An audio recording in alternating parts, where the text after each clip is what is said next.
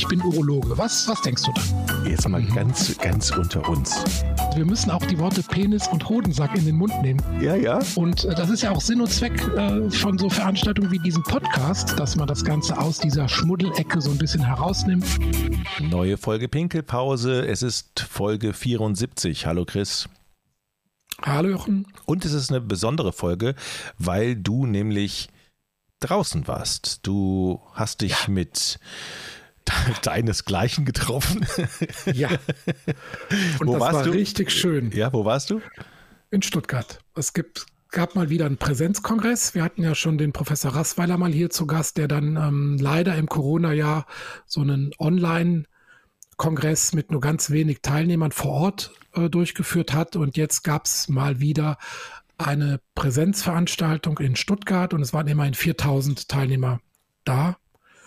Und das hat wunderbar geklappt und es war auch wirklich wieder ein besonderes Gefühl, nochmal Wissenschaft ähm, sozusagen live serviert zu bekommen und äh, Leute vor Ort zu treffen. Ganz interessante Begegnungen. Und da habe ich dann auch natürlich mein Mikro dabei gehabt. Mhm. Ganz kurz nochmal zu der Veranstaltung. 4000 ähm, sind da gekommen. Was, was ist das Thema und worum ging es da für mich als Laie? Mhm, das ist die Deutsche Gesellschaft für Urologie, veranstaltet einmal im Jahr den Jahreskongress. Mhm. Und da werden natürlich die neuesten Forschungsergebnisse ähm, präsentiert. Also sind einmal natürlich viele Doktoranden, die ihre Doktorarbeiten und so weiter präsentieren. Da gibt es viele Übersichtsreferate über bestimmte Themen. Dann gibt es ähm, Vorträge von mh, hm, sozusagen Meinungsbildnern, die dann zu bestimmten Themen einfach Übersichten geben. Ähm, dann gibt es Satellitensymposien, die dann auch von der Pharmaindustrie unterstützt werden. Dann gibt es eine große Industrieausstellung, ähm, wo dann halt auch neue technische Entwicklungen präsentiert werden. Und man trifft sich und vernetzt sich und ähm, sehr, sehr inspirierend immer, ja. Ein urologisches Nerd-Treffen sozusagen. Ja, Nerd, wir sind ja Nerds. ja. Ich, ich, bin ja auf der Nerd-Skala bin ich aber weit hinter dir, ja. Das stimmt. Weil gut, dass ich mich jetzt für Pillemänner interessiere und du halt für Videospiele und äh, was weiß ich und Angeln und äh, was weiß ich alles. Oh, Punkt getroffen. Okay. Ja. Ähm, Du hast es eben schon angekündigt. Du hast äh, mit vielen Leuten gesprochen, die wollen wir ja. gleich auch zu Wort kommen lassen. Du hast ihnen viele ja. Fragen gestellt. Ich habe gesagt, mhm. die Fragen sind ein bisschen übersteuert. Das war das Mikro schuld. Das hatte einen kleinen Defekt. Deshalb werden ja. wir die Fragen hier rausschneiden. Du hast sie also hinterher nochmal nach eingesprochen in deinem Studio. Für alle, die jetzt denken, Moment mal, das klingt ja ganz anders. Und die Stimmen der Kongressteilnehmer, die du vors Mikrofon bekommen hast, die haben wir auch nochmal ein bisschen bearbeitet. Die klingen jetzt nicht so wie im Studio, aber das macht ja nichts. Naja, es ist ja auch so ein bisschen authentisch, weil im Hintergrund hört man dann halt das Geplapper der 4000 anderen. Genau. Und äh, es ne, gibt so ein bisschen Rauschen. Ich kann aber den Leuten trotzdem nur empfehlen, dabei zu bleiben, weil ich glaube, es ist eine interessante Folge. Vielleicht ganz kurz zum Inhalt. Ich habe den Professor Miller getroffen. Das ist, äh, war 26 Jahre lang der Chef äh, der Charité in Berlin in der Urologie und die Frau Dr. Wiemer, die Mitgründerin ist von dieser, äh, von diesem ähm, Start-up, über das wir sprechen. Und es geht da um eine digitale Behandlung von Potenzstörungen. Also ein sehr interessantes Gebiet, wo also eine App entwickelt wird, die Männer mit äh, einer Potenzstörung, einer erektilen Dysfunktion sozusagen begleiten über einen gewissen Zeitraum. Und das Interessante bei dieser App ist, dass die möglicherweise, wenn eine Wirksamkeit dieser Patienten begleitenden Therapie bewiesen werden kann, dann irgendwann auch auf Rezept sogar verfügbar ist. Also dass also ein Arzt eine App verschreiben kann und dem Patienten ein Rezept mitgibt über diese App. Und das ist tatsächlich ein Novum und das wäre in der Urologie auch erstmalig und einzigartig. Das war für mich Grund genug, mir die Frau Dr. Wiemer und den Professor Miller mal im Kongress zu packen und zur Seite zu ziehen. Dann würde ich sagen, geht's jetzt los. Viel Spaß. Ja, konkret ging es in meinem Gespräch mit der Frau Dr. Wiemer und Professor Miller um eine App, eine neue App, die mit dem Namen Edera, ähm, die das Ziel hat, ähm, den Patienten beim Management äh, und der Behandlung von Potenzstörungen zu unterstützen, äh, entwickelt von der Firma Kranus, ähm, eine Firma, die sich der Männergesundheit und der Digitalisierung in diesem Bereich verschrieben hat. Ähm, ja, Zunächst wollte ich natürlich äh, ein bisschen was äh, Persönliches zu den Hintergründen wissen und habe die Frau Dr. Wiemer um eine persönliche Vorstellung gebeten. Ich bin selber Urologin. Ich ähm, habe angefangen, meine urologische Ausbildung an der Charité zu machen, ähm, beziehungsweise war vorher in Würzburg mein Studium abgeschlossen, ähm, war da auch schon in der Urologie im praktischen Jahr und war dann bei Kurt Miller. Der hat mich quasi zu, nach, nach Berlin geholt. Ähm, und äh, ja, und dann haben wir lange zusammengearbeitet und haben uns auch immer schon viel unterhalten über Themen wie Digitalisierung. Und dann hat er mich irgendwann gefragt, ob ich mit ihm an dieser App arbeiten möchte.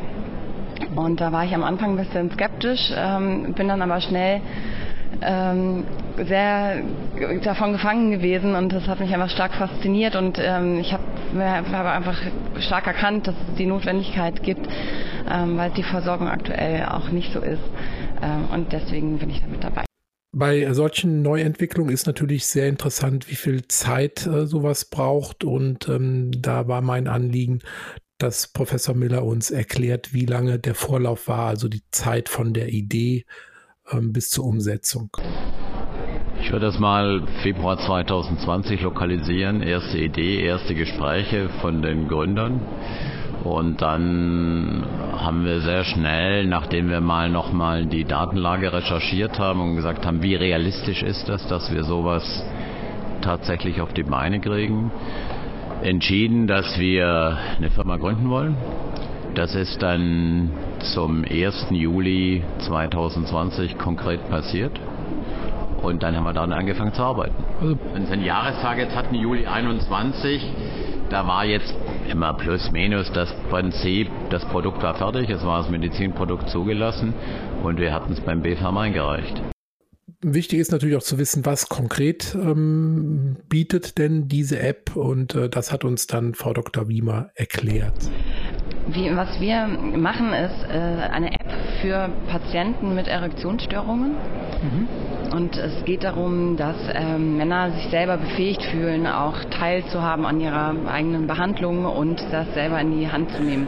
Der Patient soll also konkret äh, die alle Hintergründe seiner Erkrankung verstehen und ähm, ja, da hat mich natürlich gefragt, warum braucht man dafür eine App? Das ist so richtig zusammengefasst und es ist leider so, dass ähm, dass es bei uns im, im, medizinischen Alltag oft halt an der Zeit fehlt, die, die Patienten da richtig aufzuklären, was da auch alles mit zusammenhängt. Ähm, ich glaube, da kann man auch nochmal drüber sprechen, ähm, ähm, weil es schon auch hinter oder zugrunde liegende Erkrankungen gibt, die dann mit Erektionsstörungen zusammenhängen. Und dass das natürlich eine große Aufgabe ist, das alles zu erklären und auch zu erklären, was man alles eigentlich machen sollte, wie man das angehen kann. Ähm, und das gibt es, also es ist oft so, dass einfach die Zeit fehlt, aber es ist auch in der Praxis oft eine Vergütung, die entsprechend fehlt, so dass da schon ein großer Bedarf ist und ähm, im Alltag ist es dann doch oft so, dass zuerst mal ein Medikament gegeben wird. Aus meiner Sicht ist die Erkennung der zugrunde liegenden Ursachen derzeit besonders wichtig, weil wir haben zwar sehr, sehr gute Medikamente zur Behandlung von Potenzstörungen, aber vor diesem Hintergrund, denke ich, wurde in der Vergangenheit oder wird aktuell die Diagnostik der zugrunde liegenden Ursachen etwas vernachlässigt. Da war meine Frage, ob die Kollegen das auch so sehen. Ähm, dann wollte ich gerne wissen, wie ist die App konkret aufgebaut und äh, wie kommt der Patient an die App ran? App rankommen ist simpel. Er loggt sich auf einer Webseite ein, er holt sich den Zugangscode und dann kann er die App im Play Store oder im äh, Apple Store runterladen und dann ist sie da. Also das ist vergleichsweise einfach jetzt. Zweitens, was dann passiert letztendlich in der App ist, finde ich immer am besten mit dem Ausdruck digitales Coaching beschrieben. Er hat äh, sieht sich sozusagen mit fünf Säulen konfrontiert, der Patient. Das erste ist kardiovaskuläres Training, das zweite ist einfaches Beckenbodentraining, was man in jeder Ampel machen kann im Auto. Das dritte ist ein bisschen komplexeres Beckenbodentraining, Physiotherapie. Vierte ist Achtsamkeitstraining. Das Gehirn spielt eine große Rolle bei der Erektion oder bei der erektilen Dysfunktion. Und dann das, dritte, das fünfte, was letztendlich dann so in den Bereich Sexualtherapie geht, wo dann letztendlich Techniken, die die Sexualtherapeuten anwenden, hier auch über die App vermittelt werden. Zielgruppe sind also alle Männer. In meiner Erfahrung wird die, ähm, werden die Altersgruppen derzeit bei der Behandlung von Potenzstörungen aufgrund äh, psychischer Faktoren etwas jünger. Ähm, das hat Professor Miller dann auch bestätigt. Genau, es gibt keine Untergruppe, die wir speziell raussuchen können. Dadurch, dass es so ein multimodales Vorgehen ist, geht es von 25 bis 80. Ich denke, die Einführung einer solchen App wäre tatsächlich eine Revolution, also wirklich ein Gamechanger in der Urologie und wollte gerne von Professor Miller wissen, wie sind die Chancen, dass es wirklich zu einer Umsetzung äh, kommt und auch zu einer Zulassung? Ja, also wir sind gerade in, in dem Begriff, eine DIGA zu werden. Ähm, unser Antrag liegt beim BfArM. Das ist das Institut, was dafür zuständig ist. Ähm, und wenn man eine DIGA ist, dann heißt das für Kassenpatienten, man kann diese App auf Rezept bekommen. Mhm. Eine solche äh, DIGA-Zulassung ist befristet auf ein Jahr und in diesem Jahr müssen dann weitere Daten nachgeliefert werden, damit die Zulassung erhalten bleibt. Und da habe ich Professor Miller um einen kleinen Blick in die Zukunft gebeten. Wie stehen die Chancen? Wir haben da keine Zweifel. Wir hatten ein Beratungsgespräch beim BFARM. Das ganze Konzept ist vorgestellt worden. Entscheidend für die Zulassung ist erstens, dass es vorläufige Daten gibt, die darauf hinweisen, dass ein sogenannter positiver Versorgungseffekt entsteht. Und zweitens, nachdem die vorläufige Zulassung erfolgt, muss quasi eine Phase 3 Studie erfolgen, die diese Daten nochmal konfirmiert. Diese Studie ist vom BfArM in der von uns vorgelegten Version abgesegnet worden. Das ist immer einer der Hinderungsgründe, dass die Studie nicht akzeptiert wird. Die vorläufigen Daten, die wir vorgelegt haben, waren sehr gut. Ähm, wir sehen also nirgendwo jetzt eine ernsthafte Hürde, dass wir jetzt im November diese vorläufige Zulassung kriegen. Die Frage ist also, wird das in Zukunft von den Krankenkassen erstattet und somit auch die Potenzstörung tatsächlich als Krankheit sozusagen akzeptiert und damit auch ja in die in den Erstattungskatalog der Krankenkassen aufgenommen. Ja, das ist immer schwer, die Zukunft vorherzusagen. Das ist richtig. Ähm, was ja, was Sie als Gamechanger bezeichnet haben, letztendlich was ja passiert ist, PD5-Firmen werden ja zurzeit nicht über die Kassen, weder über die gesetzlichen noch über die privaten Kassen bezahlt. Wir haben hier ja bei, bei dem, was wir machen, äh, kumulative Effekte, die nicht nur die erektile Dysfunktion betreffen, kardiovaskuläre Gesundheit, Gesundheit im Kopf und solche Sachen.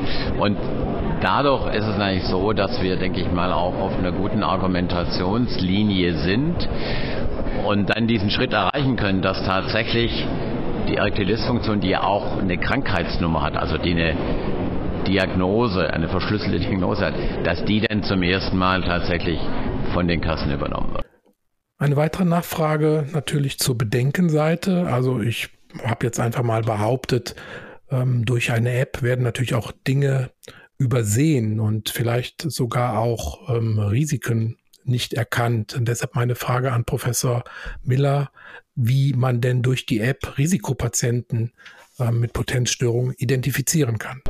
Wir haben einen ziemlich differenzierten Anamnesebogen in der App, der zum Beispiel kardiovaskuläre Symptome noch quantitativ erfasst und wir auch eine Schwelle eingebaut haben, dass wenn der Patient über einem bestimmten Risikoprofil ist, wir ihn nicht in dieses Programm reinnehmen. Die einzige Sorge, die wir haben, ist, dass der beim kardiovaskulären Training ein Problem gibt, wenn er eine nicht genau diagnostizierte koronare Herzerkrankung hat zum Beispiel. Das schließen wir damit quasi aus. Aber das hat man bei jedem Fitnessstudio besucht. Das hat man auch, ja, das ist letztendlich so. Also da, da haben wir quasi so eine Sicherheitsmarke eingebaut, sonst gibt es bei der App quasi kein Risiko. Und natürlich sind, wir haben ja vorhin darüber diskutiert, die diagnostischen Möglichkeiten bei der erektilen Dysfunktion entweder invasiv mhm. und unangenehm und auch nicht notwendig, weil sie keine therapeutischen Konsequenzen haben, oder eher überflüssig. Mhm. Also insofern denke ich mal, eine vernünftige Anamnese, dass man erfasst, was haben wir hier für Risikofaktoren beim spezifischen Patienten, nicht? Das ist ja klar. Gewicht, Hypertonus, Diabetes und diese ganzen typischen Sachen, wenn man die gut erfasst, denke ich mal, haben wir da kein Problem, dass wir die Patienten richtig klassifizieren. Auf der anderen Seite gibt es wahrscheinlich auch Bedenken von Patientenseite. Männer, denke ich, möchten lieber eine Pille nehmen, als sich einem solchen Zwölf-Wochen-Programm zu unterwerfen.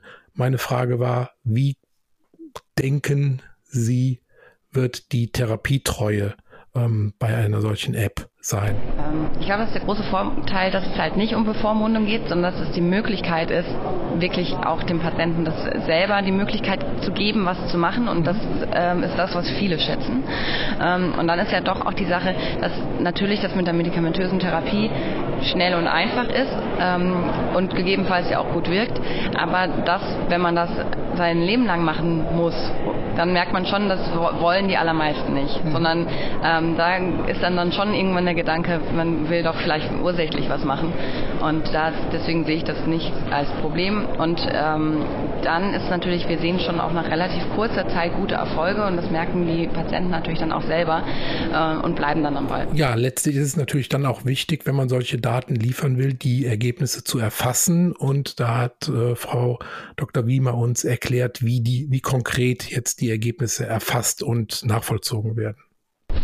Wir haben verschiedene Fragebögen und ich glaube, einer der wichtigsten in der Urologenwelt ist der ähm, IIEF ähm, und das fragen wir die Patienten regelmäßig. In der Summe kommt es also zu einer Steigerung äh, von diesem äh, Symptomenscore, dem sogenannten IIEF-Fragebogen um 4,5, was schon eine signifikante äh, Steigerung ist. Ähm, wir haben uns mal zum Ende des Gespräches verabredet, in ein bis zwei Jahren nochmal zusammenzusetzen und nochmal zu gucken, ob diese vorläufigen Daten dann auch ähm, mittelfristig bestätigt äh, werden können. Und äh, ja, es hat mich sehr gefreut, dieses Gespräch mit den beiden zu führen und ich habe mich dann noch bei Professor Miller und bei Frau Dr. Wiemer bedankt. Vielen Dank. Vielen Dank zurück und wir haben es gern gemacht. Danke. Ich bin Urologe. Was, was denkst du da? Jetzt mal mhm. ganz, ganz unter uns wir müssen auch die Worte Penis und Hodensack in den Mund nehmen. Ja, ja. Und äh, das ist ja auch Sinn und Zweck äh, von so Veranstaltungen wie diesem Podcast, dass man das Ganze aus dieser Schmuddelecke so ein bisschen herausnimmt.